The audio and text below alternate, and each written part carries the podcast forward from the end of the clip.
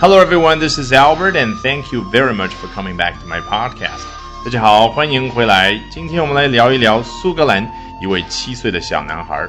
Today we're going to be talking about a seven-year-old little boy in Scotland who sent a birthday card to his late father. 他给远在天堂的父亲寄了一张生日贺卡。大家好，今天我们首先来看一下 Fox News 是怎么说的。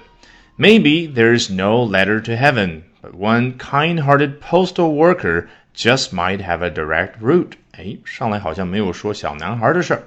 Maybe there is no letter to heaven，或许通往天堂并没有梯子，但是 one kind-hearted postal worker，什么叫 postal？就是跟邮政相关的，那就是邮政的一位工作人员啊，他是 kind-hearted，其实也可以说成是。Warm-hearted 或者 good-hearted 啊，总之表示的是这个人是一个热心肠的人，他是一个好心肠的人。你在说这样的词的时候，核心的感觉是什么呢？其实要把它当成是名词啊，听上去感觉有点怪。你看这个 kind-hearted，其实相当于什么？This person has a kind heart，他有一颗好心。He has a warm heart. He has a good heart. 所以不要瞧不起这样看似非常简单的词。你刚开始练习的时候，可以带着名词的感觉，不断的去接近它。He has a kind, warm or good heart。到了后面你练得很熟了，在你头脑当中啊一闪而过，几乎都感觉不到。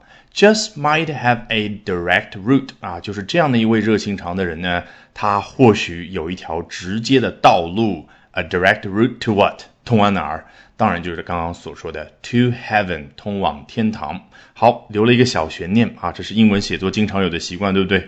你头脑里面就在想，究竟是什么样的一位 postal worker 呢？先不着急，他说其他的事。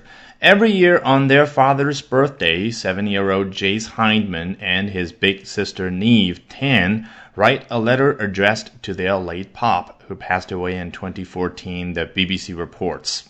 前面无论句子多么长，后面来一个 the BBC reports，the NBC reports，或者 says 某某专家啊，我们已经很熟悉这种句型了，对不对？那前面说的事儿呢，就是每一年在他们父亲生日那一天，七岁的 Jace Hindman 以及他的姐姐 Neve 啊，还补充描述了一下是十岁这位姐姐，两个人怎么样？Write a letter addressed to their late pop 啊，写一封信，写给谁的呢？关键是这个叫 addressed。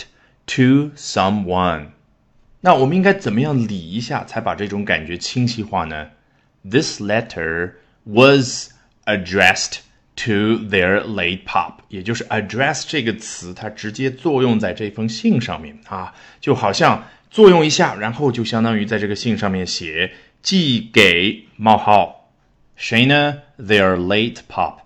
他们已故的父亲啊，加上 late 就表示这个人是已故的，已经去世了。比如说啊，我们看到很多文章谈到了我们改革开放的总设计师邓小平，他会说 the late leader 邓小平。那老布什周五的时候去世了，所以今后很多的文章也好，你在听 CNN 的报道的时候也好，听到的是 the late George H. Bush 啊，已故的老布什。好，人家这里也补充描述了一下啊，这位父亲什么时候去世的呢？Who passed away in 2014，在二零一四年的时候。好，你看人家怎么说父亲叫 Pop，其实是非常口语化的一种表达啊。与之搭配的当然是 Mom，M O M 啊。其实形容一些街边开的小店，也就是夫妻两个人经营的那种夫妻老婆店呢，英文就叫 Mom and Pop Shop。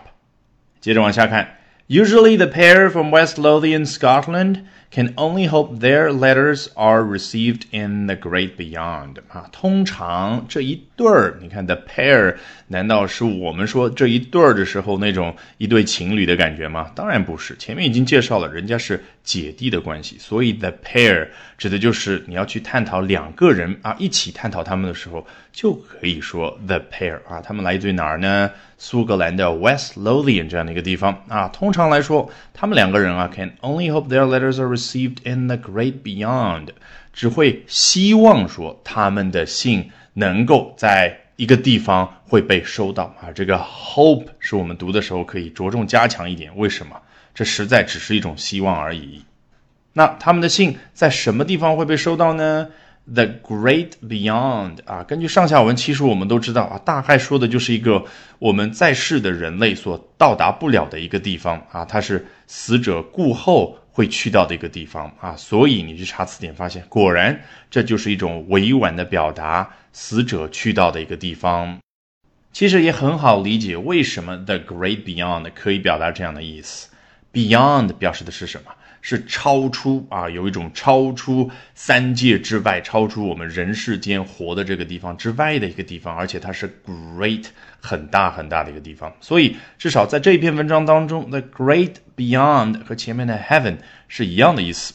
But this year, a Royal Mail office manager named Sean Milligan spotted the note and was compelled to assure Jace it had been safely delivered. 啊，但今年和往常不太一样啊，一位在皇家邮政工作的 office manager 啊，你可以说是办公室经理，名字也交代了 Sean Milligan，他发现了这样的一个 note 啊，为什么叫 note 呢？因为你知道这个背景。 就了解了，这个小男孩是写在信封上面，也就是说啊，亲爱的邮递员，你发现的时候呢，帮我把这封信递送给我的爸爸，这就是一个 note。好，发现人家用的是 spot 这样的一个词，别看这个词一点都不起眼，但你自己要能够说出来，其实还相当难。那怎么样练习才能够脱口而出呢？你当然头脑里面去想象一下，你在翻阅，比如说几十封信，突然。发现了有一封信上面有一个 note，这个突然发现的时候，你那个面部表情、那个神情结合 spotted the note，多次练习才能够达到那个效果。And was compelled to assure Jace it had been safely delivered，而且他当时就感觉必须去做这件事儿。Was compelled to do something 啊，什么事儿呢？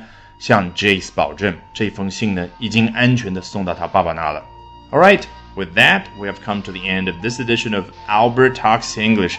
Thank you very much for listening, everyone. Bye for now and see you next time. 本节目文本和完整版讲解在我的会员课程同步更新，大家可以到我们的公众号免费试听和订阅。